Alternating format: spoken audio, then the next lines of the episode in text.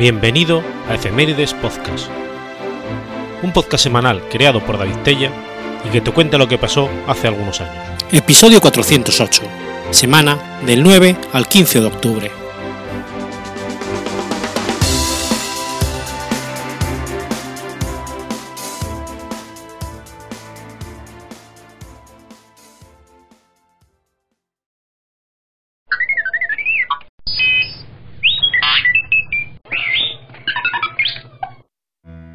9 de octubre de 1777. Nace Gaspar Bertoni. Gaspar Bertoni fue un sacerdote italiano, fundador de la Congregación de los Sagrados Estigmas de Nuestro Señor Jesucristo. Es venerado como santo en la Iglesia Católica. Gaspar Bertoni nació en Verona, de la República de Venecia, el 9 de octubre de 1777 fue hijo de Francisco Bertoni y Brunora Ravelli de Sirmione. Recibió el bautismo de su tío, Jacopo Bertoni, en la parroquia de San Pablo. Gaspar tuvo acceso a una cualificada educación al ser el único hijo, tras la muerte de su hermana, tanto en casa como en el colegio de San Sebastián, dirigido por los jesuitas, donde tuvo gran influencia el sacerdote Luis Fortis, quien fue posteriormente el primer general jesuita tras la restauración de la Compañía de Jesús. Gaspar recibió la primera comunión a los 11 años. Posteriormente descubrió su vocación sacerdotal y a los 18 entró en el seminario. Estando en el primer año de teología, Gaspar presenció la entrada de las Fuerzas Armadas francesas en tiempos de guerra y se dedicó a ayudar a los enfermos y damnificados.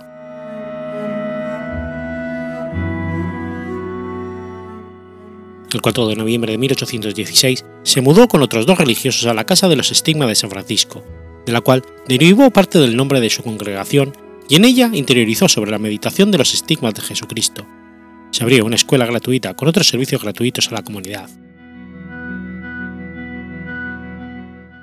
Gaspar Bertoni cayó gravemente enfermo y murió el 12 de junio de 1853 en la enfermería de la Casa General de los Estigmatinos. Sus últimas palabras fueron preciso sufrir. La fama de santidad de Gaspar Bertoni se extendió desde Verona hasta los lugares a donde llegaron sus discípulos. Los estigmatinos introdujeron la causa de beatificación de su fundador.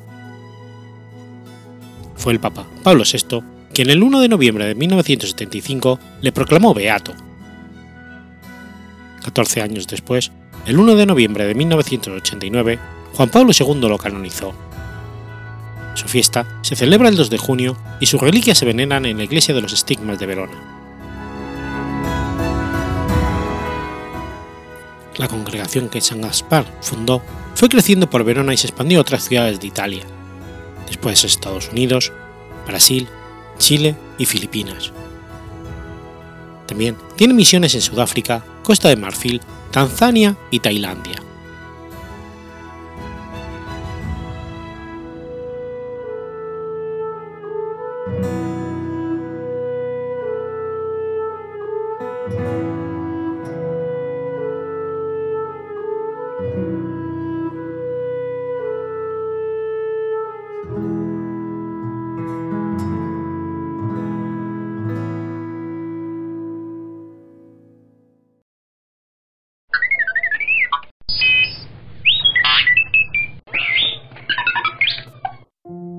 10 de octubre de 1659.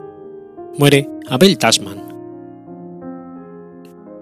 Abel Jansson Tasman fue un marino, explorador y comerciante holandés famoso por los viajes realizados entre 1642 y 1644 al servicio de la Compañía Holandesa de las Indias Orientales. No se sabe mucho de los primeros años de Tasman. Nació en Lutgatgast, y recibió una educación suficiente que le permitió expresar sus ideas claramente por escrito y convertirse en un experto navegante.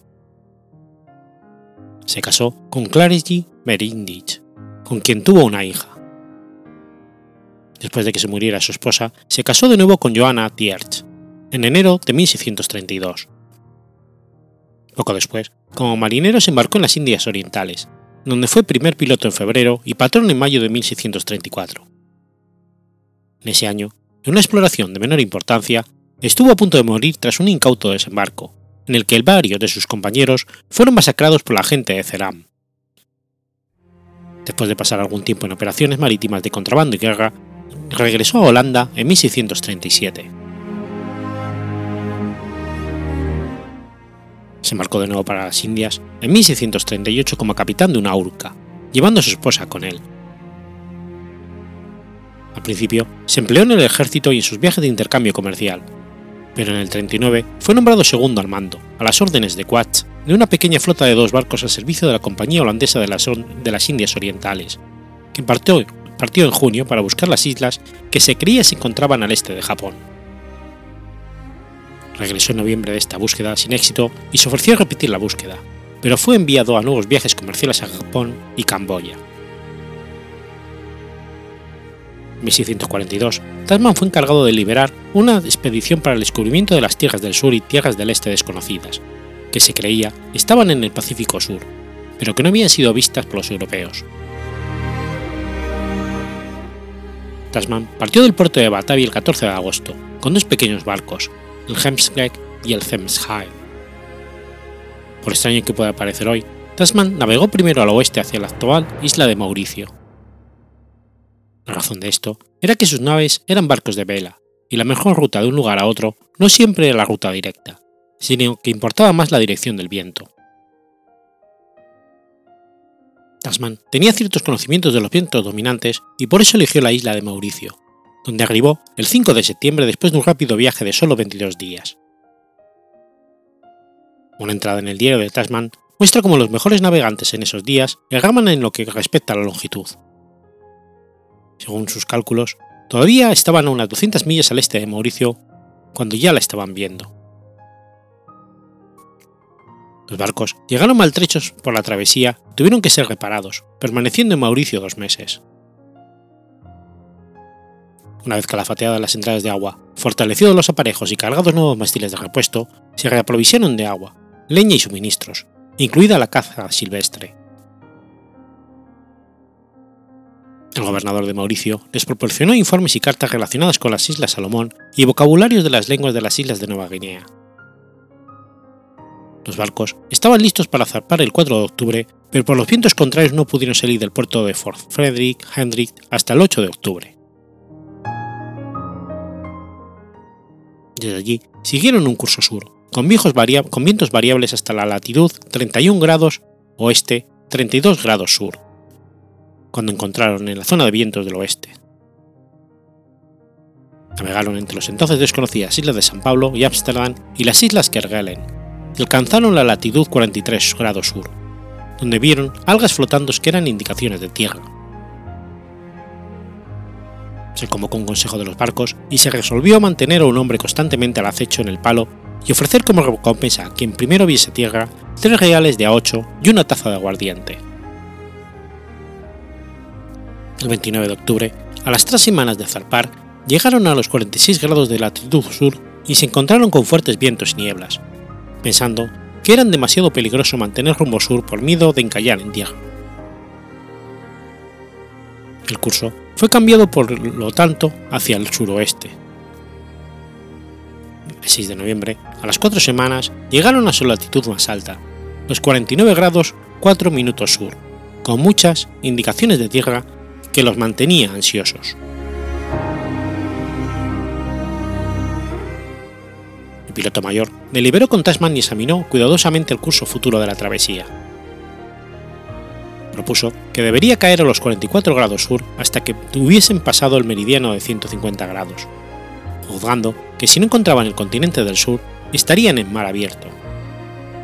Después deberían caer a los 40 grados sur y navegar al este hasta los 220 grados de longitud, que juzgó los llevaría bien al este de las Islas Salomón y les permitiría alcanzar las islas con viaje sur-este, ya que estarían unos 15 grados al este de la verdadera posición de las Islas Salomón.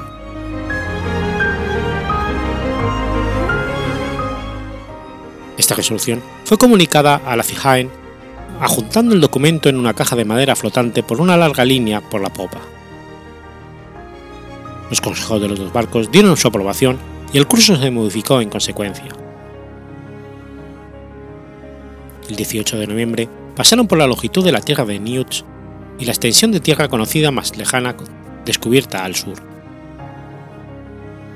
Encontraron fuertes vientos del oeste y poco a poco cayeron a la latitud 42 grados 25 minutos sur, cuando el 24 de noviembre, tras más de 9.000 kilómetros de travesía, vieron tierra.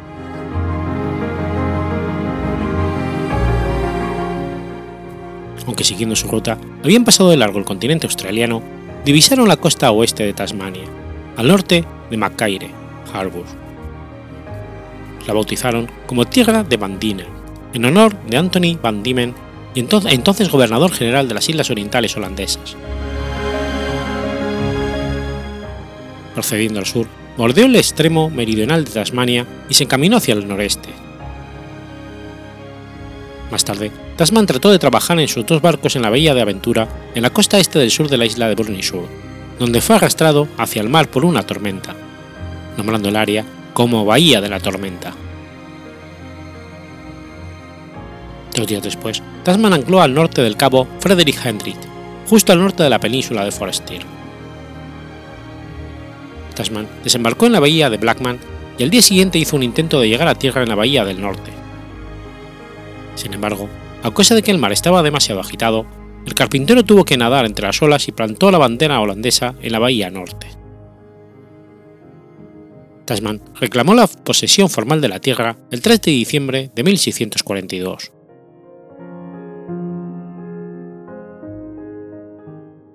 Tras reconocer y explorar la zona, Tasman tenía la intención de proseguir en dirección norte, pero como el viento era desfavorable, se dirigió hacia, el este. Nueve días más tarde, el 13 de diciembre, avistaron tierra de nuevo en la costa noroeste de la isla sur de Nueva Zelanda, convirtiéndose en los primeros europeos en hacerlo. Tasman le dio el nombre de Staten Land, suponiendo que estaba conectado a una isla en el sur de la punta de América del Sur. Luego, navegó hacia el norte siguiendo la costa de la isla sur y después al este. Uno de sus barcos fue atacado por maoríes en Waka y cuatro de sus hombres murieron. Tasman llamó al lugar Bahía de los Asesinos y navegó hacia el norte, pero confundió el estrecho de Cook con una ensenada. Tasman estaba convencido de que Nueva Zelanda era una única tierra aparte de la Tierra Australis.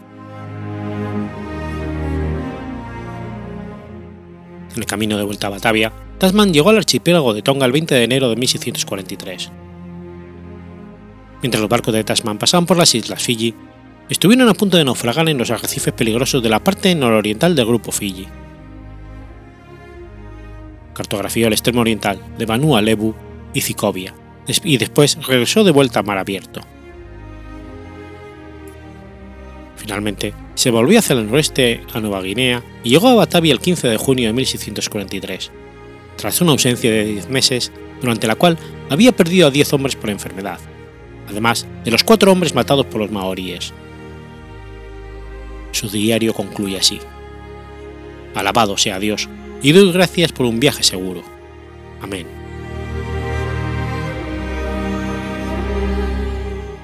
Tasman encabezó en 1644 una nueva expedición, para la que se había ordenado que averiguara si había un paso en el mar del sur entre Carpentaria y la tierra de los Witt.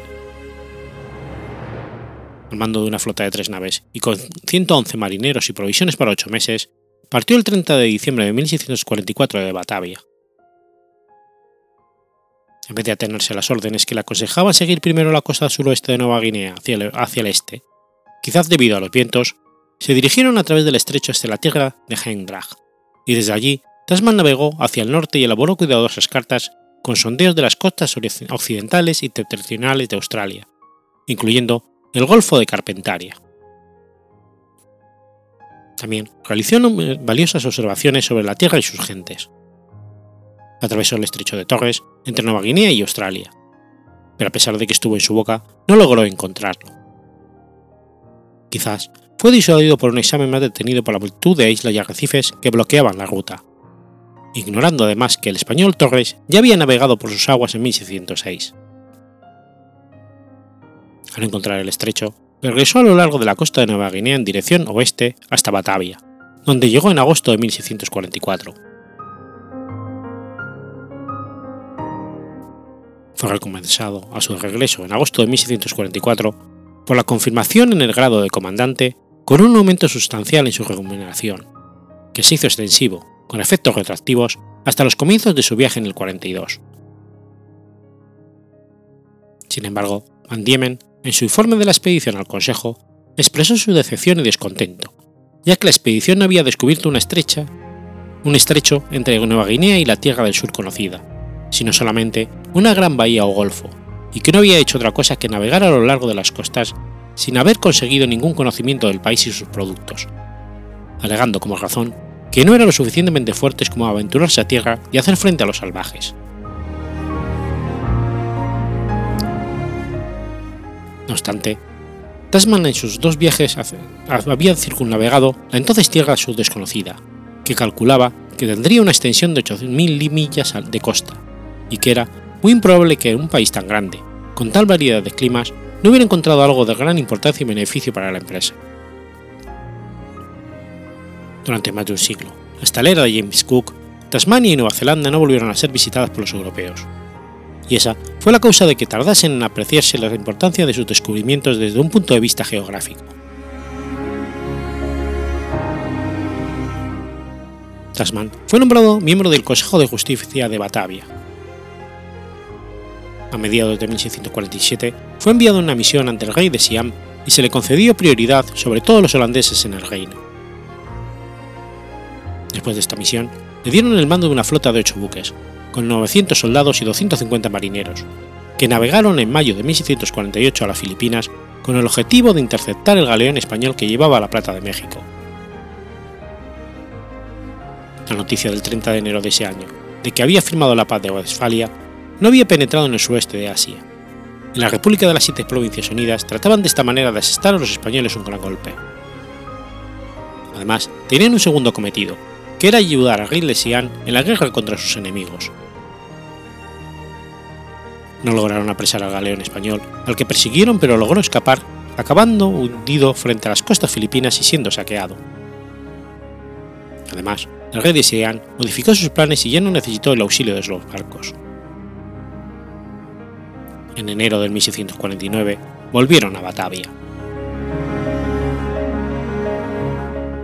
Su conducta en esta expedición no fue satisfactoria, y a su regreso se le juzgó por haber tratado, cuando estaba bebido, inhumanamente a uno de sus marineros. Como resultado, fue depuesto de su cargo.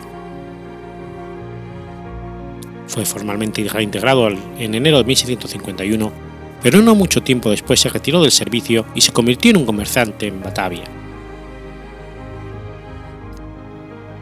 Abel Tasman falleció siendo rico en 1659 en Batavia dejando a su esposa, Janet, y a su hija, Glasgen, de su primer matrimonio.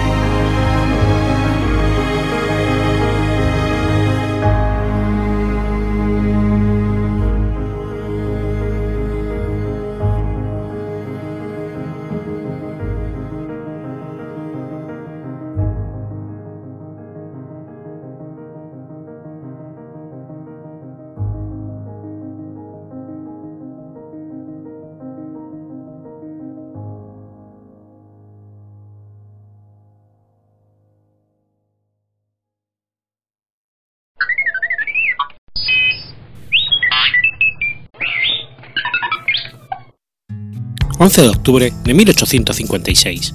Comienza la primera batalla de Masaya.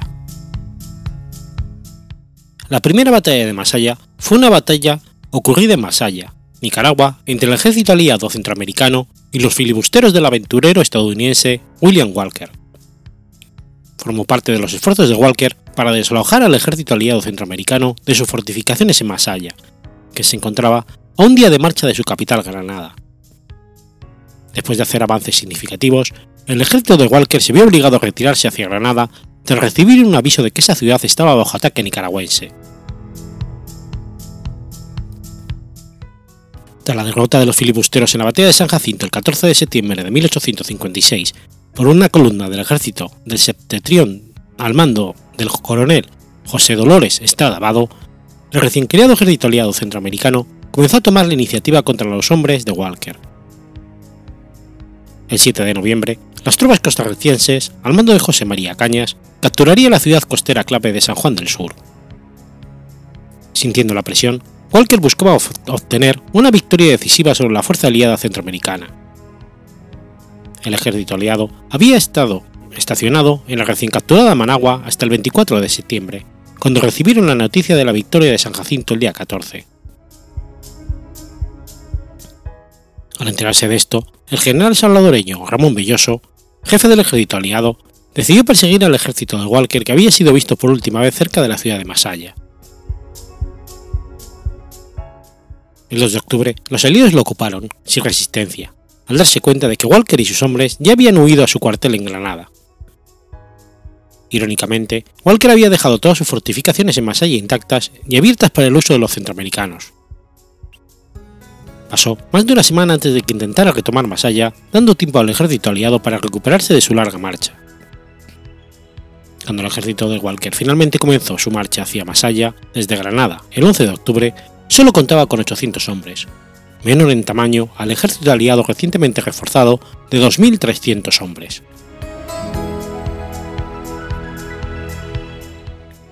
A medida que se acercaba Walker, estallaron disputas en las filas del ejército centroamericano multinacional, lo que resultó en la salida de mil hombres guatemaltecos, al mando del general José Víctor Zavala, del ejército principal al mando de Belloso. Desconcertado, Belloso se aseguró de que la parte leal de su todavía numeroso ejército permanecería imperturbable ante cualquier discusión menor, restaurando la armonía antes de la llegada de Walker. Habiendo comenzado su marcha por la mañana, los 800 hombres al mando de Walker llegaron a Masaya cuando la oscuridad comenzaba a caer el 11 de octubre. Tomando instantáneamente la iniciativa, Walker atacó, tomando la pequeña plaza de San Sebastián. El fuego esporádico continuó durante toda la noche y al amanecer del día 12 los filibusteros, usando dos obuses al mando de un tal capitán Schwartz, habían empujado a los defensores de la ciudad hasta la plaza principal. Ubicada en casas de adobe que rodeaban la plaza, la pequeña tropa de los hombres de Walker encontró imposible tomar la plaza en sí, a pesar de tener a los centroamericanos aliados en la retaguardia, y se llevaron a cabo combates inclusivos durante el resto del día y durante la noche. Esa medianoche llegó un correo de Granada con la impactante noticia de que la fuerza guatemalteca, al mando de Zavala, que antes había separado del ejército de Belloso, ahora sí comenzaba a acercar a Granada, la capital de Walker. Defendida por tan solo 250 hombres, Walker sabía que el rescate de su vulnerable capital tendría que tener prioridad sobre el enfrentamiento actual en Masaya, y por lo tanto ordenó que se levantara el asedio a la plaza.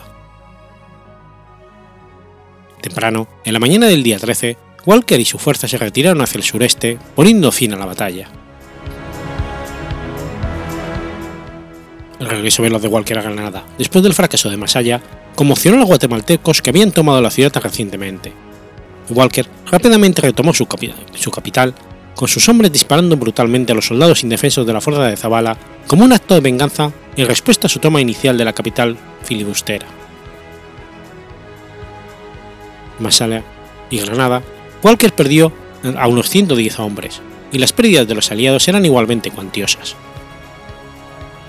Si se le negaba la oportunidad de repeler una gran fuerza centroamericana desde tan cerca de su capital, Walker pronto volvería a intentar tomar Masaya en noviembre, solo para fracasar nuevamente.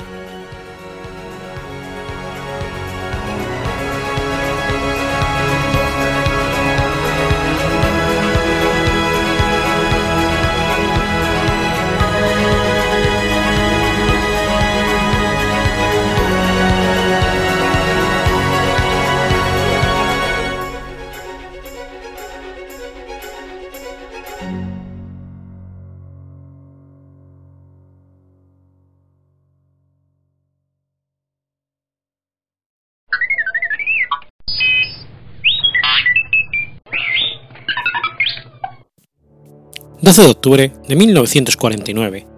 Nace Carlos el Chacal. Ilich Ramírez Sánchez, más conocido como Carlos el Chacal, es un guerrillero y terrorista venezolano que fue miembro del Frente Popular para la Liberación de Palestina y posteriormente de un grupo propio. Ramírez proviene de una familia caudalada de Caracas, hijo de José Altagracia Ramírez Navas y Elba María Sánchez. Los tres, hijos de la familia fueron llamados Ilich, Vladimir y Lenin en honor al líder comunista de la Unión Soviética. Bajo estas convicciones políticas crecieron los hijos de la pudente familia Ramírez Sánchez. Tras varias permanencias en Jamaica, México y Bogotá, Illich se radica en Caracas con su padre en una organización obrera llamada Propatria. A principios de la década de los 60, estudió bachillerato en el Liceo Fermín Toro de Caracas, donde ubicó políticamente cercano a las juventudes comunistas del PCV. Sin embargo, nunca militó en esta organización, ni participó en la lucha armada de Venezuela. Más tarde, ingresa en la Universidad Rusa de la Amistad de los Pueblos Patricio Lumumba en Moscú.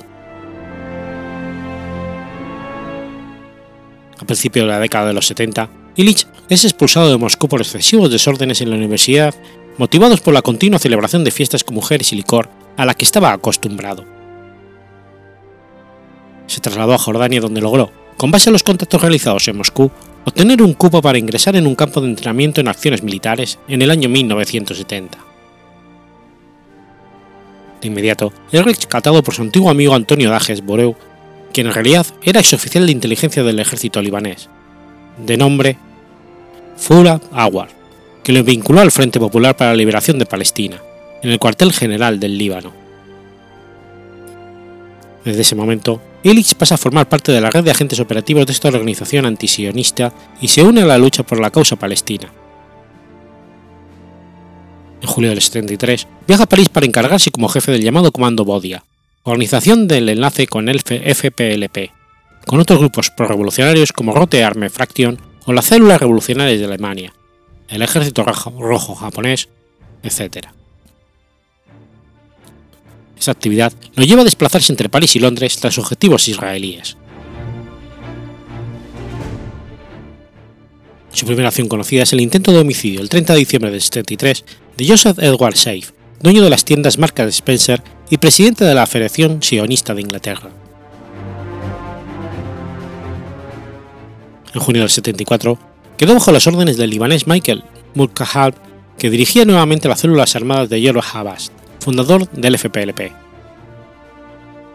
El 3 de agosto, el comando colocó tres coches bombas de las redacciones de varios periódicos parisinos. En septiembre de ese mismo año, Illich organiza un asalto y toma de rehenes en la Embajada de Francia en La Haya, Países Bajos, acción que finalmente fue desarrollada por tres militantes japoneses.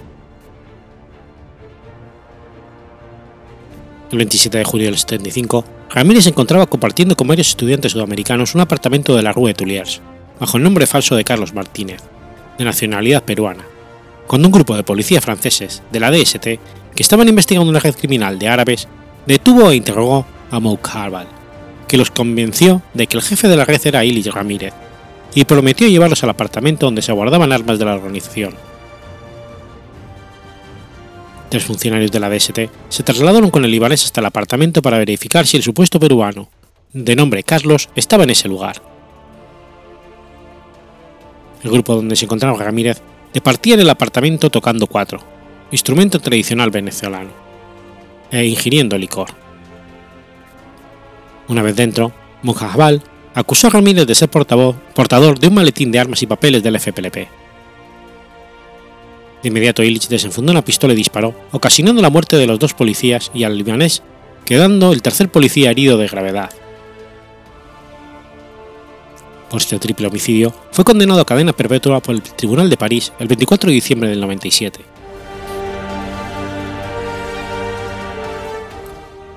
Tras este suceso, desapareció en el Yemen del Sur, donde el Comando Baudia se reorganizó hasta la incursión en la sede oficial de la Organización de Países Exportadores de Petróleo en Viena el 21 de diciembre del 75, hecho que le dio repercusión mundial.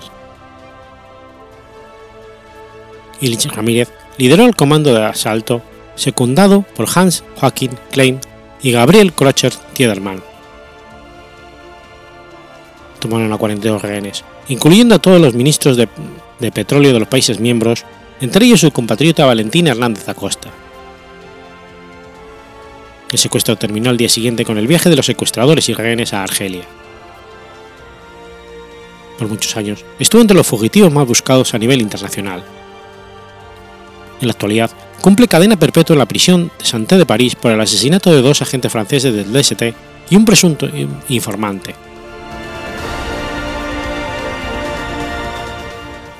Ramírez se dio el nombre de guerra de Carlos cuando se hizo miembro del FPLP. Más tarde, el periódico británico The Guardian le asigna el apodo del Chacal, después de que fuera encontrado entre sus pertenencias un ejemplar de la novela El Día del Chacal, de Frederick Forsyth.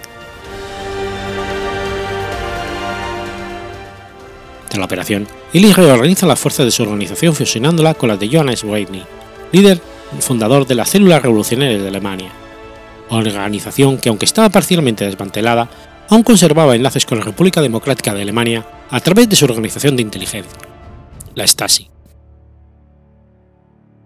Gracias a estas relaciones, Illich Ramírez logró obtener fondos para financiar su red y estrechar lazos con países como Irak, Libia, Rumanía y Siria. En esta nueva etapa de la organización, Illich se relaciona sentimentalmente con Magdalena Kopp, ex militante de Baden-Meinhof y entonces encargada de la falsificación de documentos de las células revolucionarias, y que hasta ese momento era pareja de Weinrich.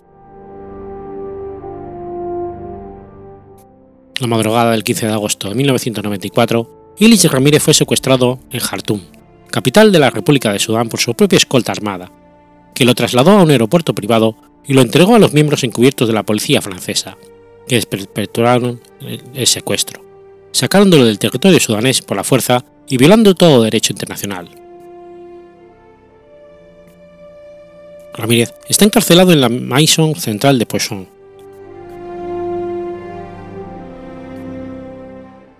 El 7 de noviembre de 2011 se inició un nuevo juicio contra Ramírez donde fue acusado de la muerte de 11 personas y cerca de 150 heridos, además de cuantiosos daños materiales entre el 82 y el 83 en territorio francés.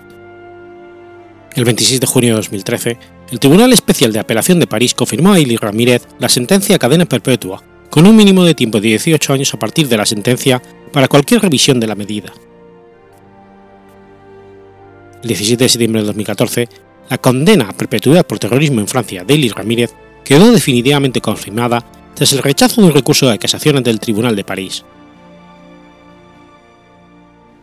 Tras dos años de juicio, el 23 de septiembre de 2021 es sentenciado en Francia a su tercera cadena perpetua. Al conocer la pena, Illich Ramírez respondió: Muchas gracias.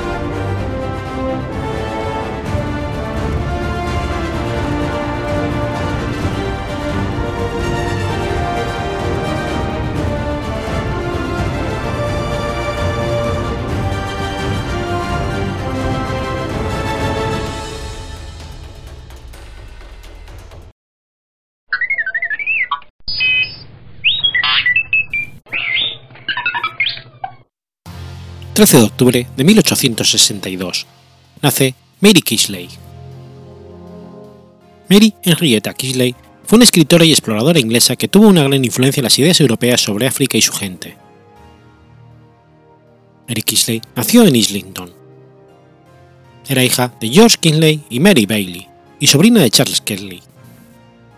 Su padre era médico y trabajó para George Herbert, el número 13 conde de Pembroke.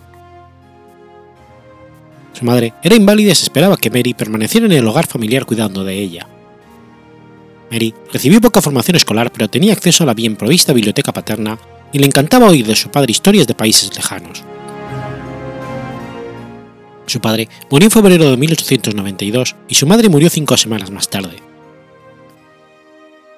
Liberada de las responsabilidades familiares y con una renta de 500 libras anuales, Mary pudo finalmente viajar a África donde ya estuvo dos veces antes y recopiló el material necesario para finalizar un libro que su padre había empezado acerca de la cultura y las tradiciones de las tribus y las poblaciones africanas.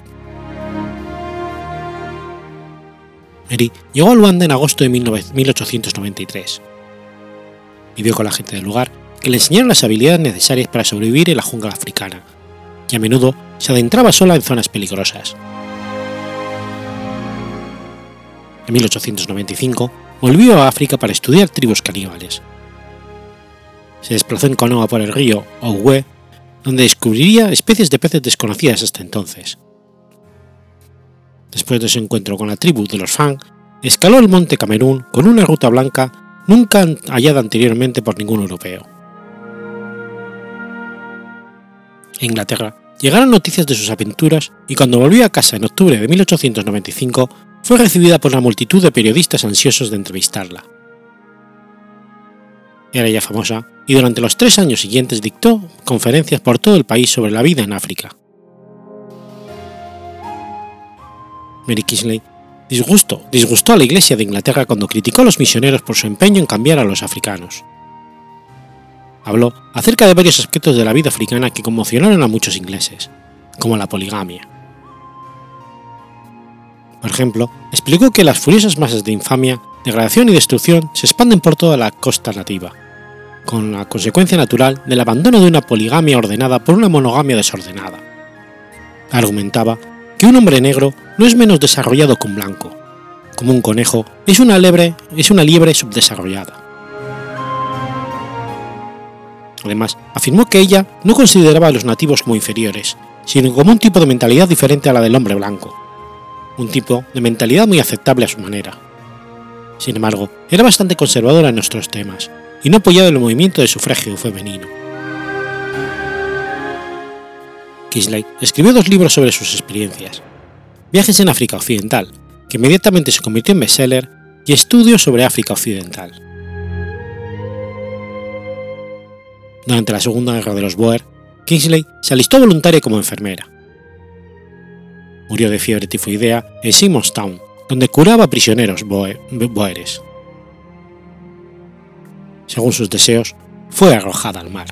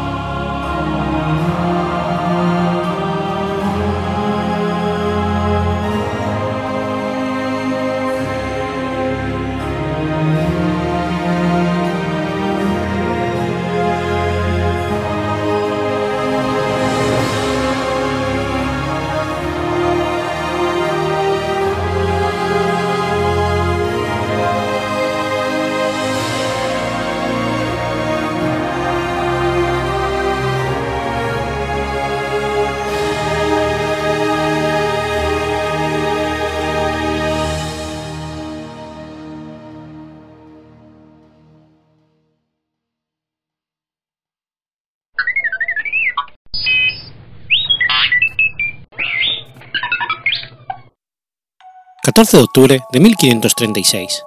Nace Garcilaso de la Vega.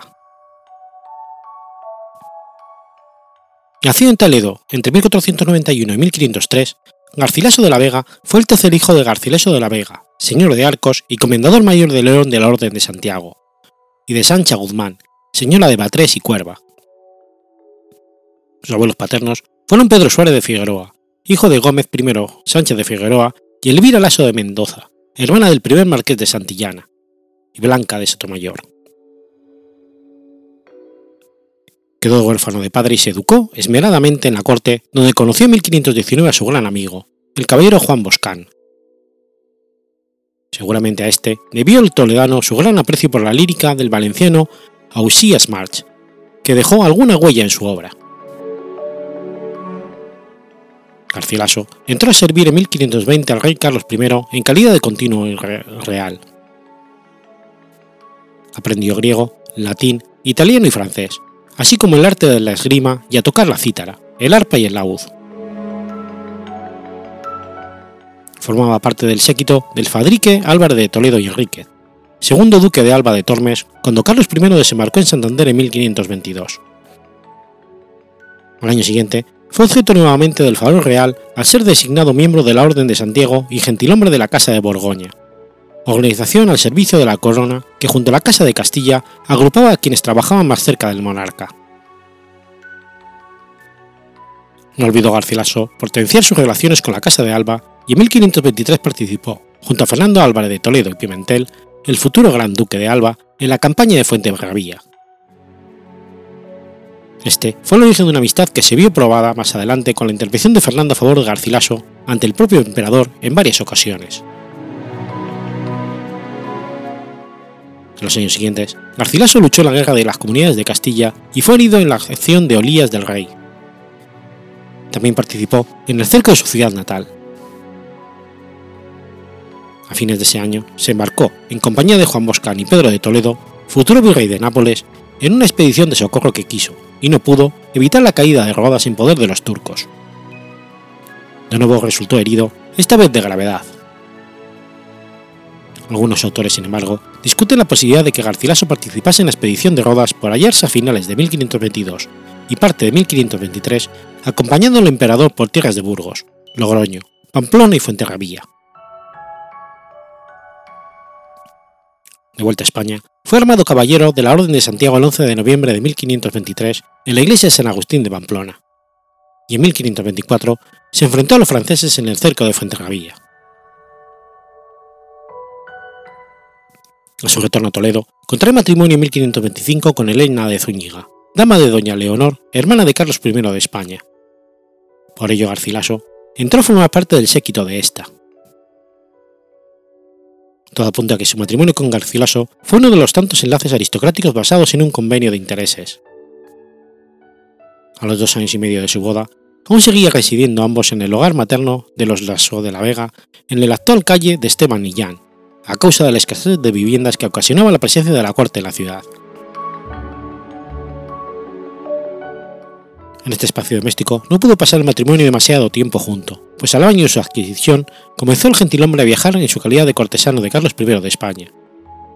Si bien doña Elena siguió habitando en esa casa hasta su muerte en 1563. Además de los cinco hijos que Garcilaso tuvo con ella, también tuvo un hijo antes de su matrimonio con una dama comunera toledana, Guiomar Carrillo, que reconoció de forma póstuma. Por entonces empezó a escribir sus primeros poemas según la estética de la lírica cancioneril, que pronto desecharía. Además, ejerció un tiempo como regidor de su ciudad natal. En 1526, con motivo de las bodas de Carlos I con Isabel de Portugal, acompañó a la corte en un viaje por varias ciudades españolas y se enamoró platónicamente de una dama portuguesa de la reina, Isabel Freire, que cantó bajo el anagrama de Lisa en sus versos, que a ella son debidos. Dicha dama fue también destinada de los versos de su amigo, el poema, el poeta y diplomático portugués Francisco Samiranda, bajo el nombre de Celia. 1528 dictó su testamento en Barcelona donde reconoció la paternidad de su hijo ilegítimo y asignó una pequeña suma de dinero para su educación. Poco después, da una colección de sus obras a Boscán para que la revisara, y seguidamente parte hacia Roma. Participó en la campaña contra Florencia y asistió a la investidura del rey de España como Carlos V del Sacro Imperio Romano Germánico, llevada a cabo en Bolonia en febrero de 1530, acompañándole después a Mantua. Desde esta ciudad, el 17 de abril Carlos autorizó a Garcilaso a regresar a España y le otorgó 80.000 maravedíes anuales para toda su vida en recompensa por los servicios prestados, sin obligación de servir ni residir en su corte. Tras su regreso a Toledo, Carlos le encargó en verano de 1530, por mediación de la emperatriz Isabel, la tarea de viajar a Francia para comprobar el trato del rey Francisco I de Francia que estaba dispensando a su hermana Leonor de Austria, con quien se había casado en cumplimiento de la paz de las damas, y de paso, espiar los posibles movimientos de tropas en la frontera. Al año siguiente, Garcilaso fue testigo de boda de su sobrino, un hijo de su hermano el comunero Pedro Laso, el emperador se disgustó por la participación de Garcilaso en un enlace que no contaba con su beneplácito y mandó detenerlo. Se la posó en Tolosa y se acordó confinarlo en la isla de Danubio cerca de Ratisbona, descrita por el poeta en su canción tercera. La intervención de Fernando Álvarez de Toledo y Pimentel, tercer duque de Alba de Tormes, en favor de Garcilaso resultó crucial. Aprovechando que ese año los turcos comenzaban a amenazar Viena, hizo ver al emperador que se necesitaba Garcilaso, de forma que fue movilizado en ayuda del duque de Alba. El poeta abandonó, en 1532, el Danubio, donde ya prácticamente era huésped del conde Johnny Czerneski, y se estableció en Nápoles. Se integró muy pronto en la vida intelectual de la ciudad que entonces giraba en torno a la Academia Pontaniana, y trabó amistad con poetas como Bernardo Ortaso o Luigi Tansillo así como los humanistas Antonio Silesio y el futuro cardenal Jerónimo Serpipando, destinatarios de algunos de sus textos y teóricos de la literatura como Antonio Sebastián y Miturno, y en especial Mario Alatoa, poeta enamorado de una hostil napolitana, Violante San Severino, para quien escribió las liras de su quinta canción. Garcilaso, tras haber sido nombrado en 1534 alcalde de Rijoles, participó en 1535 en la, en la jornada de Túnez, y tras la toma de la goleta en un combate de caballería cerca de los muros de Túnez, resultó herido de dos lanzadas en la boca y en el brazo derecho. Poco después, estalló la guerra italiana de 1536-38, la tercera guerra de Francisco I de Francia contra Carlos V y la expedición contra Francia de 1536 a través de Provenza fue la última experiencia militar de Garcilaso. El poeta fue nombrado maestro de campo de un tercio de infantería, embarcándose en Málaga a cargo de 3.000 infantes que lo acompañaban. Durante el temerario asalto a una fortaleza a finales de septiembre de 1536, acudiendo al combate sin armas defensivas, a excepción de una rodela, en Lemuy, cerca de Frejus, fue el primer hombre en trepar por la escala y alcanzado por una piedra arrojada por los defensores y cayó al foso gravemente herido. El emperador, preso de la ira por su futura y segura muerte, mandó ahorcar a la guarnición una vez tomada la fortificación. Trasladado a Niza, murió en esta ciudad a los pocos días, el 14 de octubre, asistido por su amigo Francisco de Borja, duque de Gandía y más tarde canonizado por la Iglesia Católica. Aunque fue sepultado inicialmente en el monasterio de Santo Domingo de Niza, su cuerpo fue mandado traer a Toledo por su vida doña Elena dos años después, en 1538, depositándose en la capilla del Rosario del convento de San Pedro Mártir.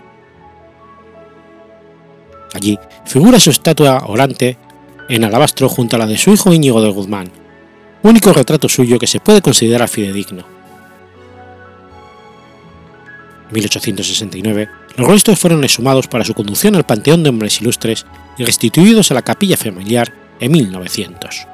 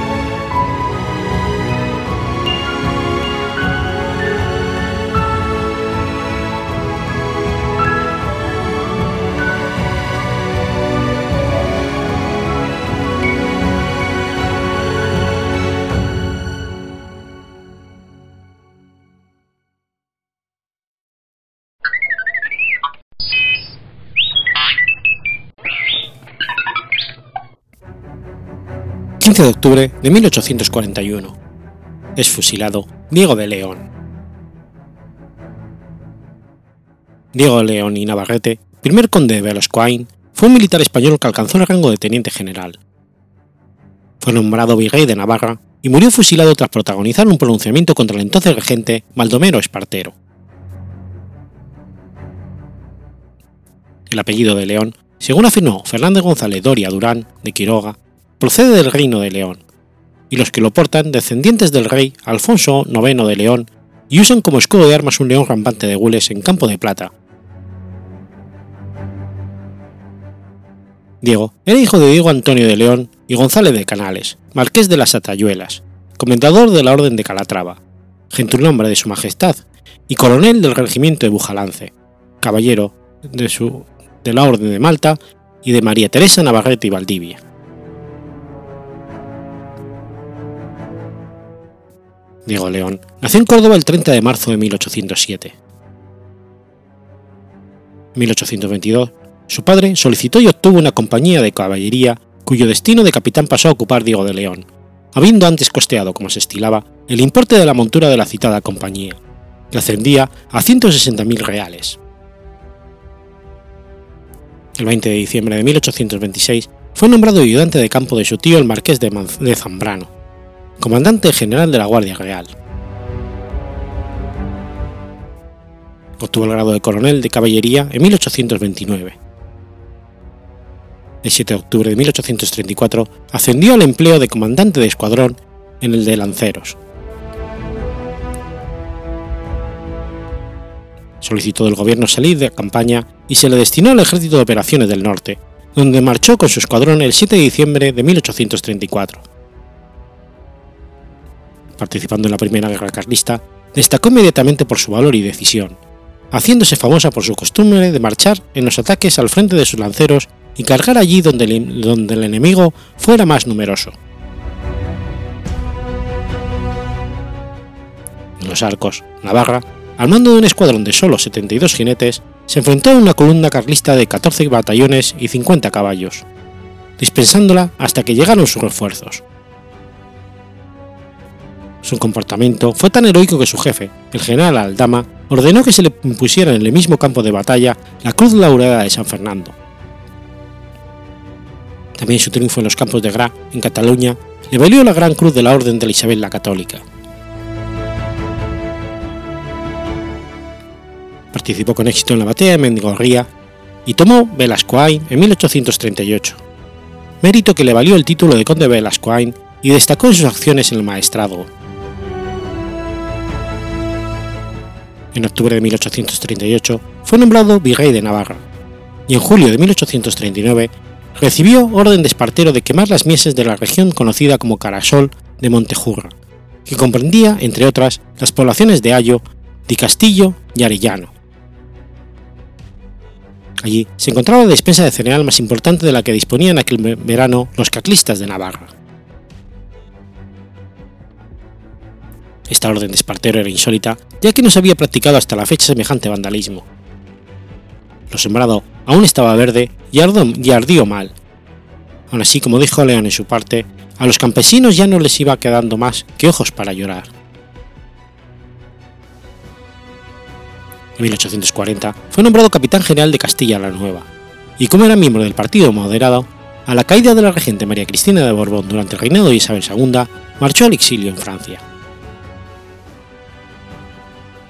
Más tarde, en 1841, se unió al lanzamiento moderado de O'Donnell contra Baldomero Espartero, intentando el asalto al Palacio Real, acción que fracasó. Algunas leguas de la corte, cerca de Colmenar Viejo, fue detenido por el comandante Laviña, antiguo ayudante de León. Fue conducido al Colegio de Santo Tomás, entonces cuartel de la Milicia Nacional, donde fue sometido a consejo de guerra y condenado a la pena de muerte. El regente Espartero fue inflexible, rechazando las peticiones de indulto. El 15 de octubre de 1841 fue trasladado desde la prisión hasta el antiguo camino de Pontones, situado a las afueras de Madrid, donde fue fusilado. El general Diego de León, que vestió su uniforme de gala, solicitó permiso al oficial que mandaba el piquete de ejecución para poder, poder dar él mismo las órdenes reglamentarias. Una vez leída en presencia del reo la sentencia sumarísima que lo condenaba a muerte, y antes de dar él mismo la orden de abrir fuego, les dijo a los soldados, No tembléis, al corazón.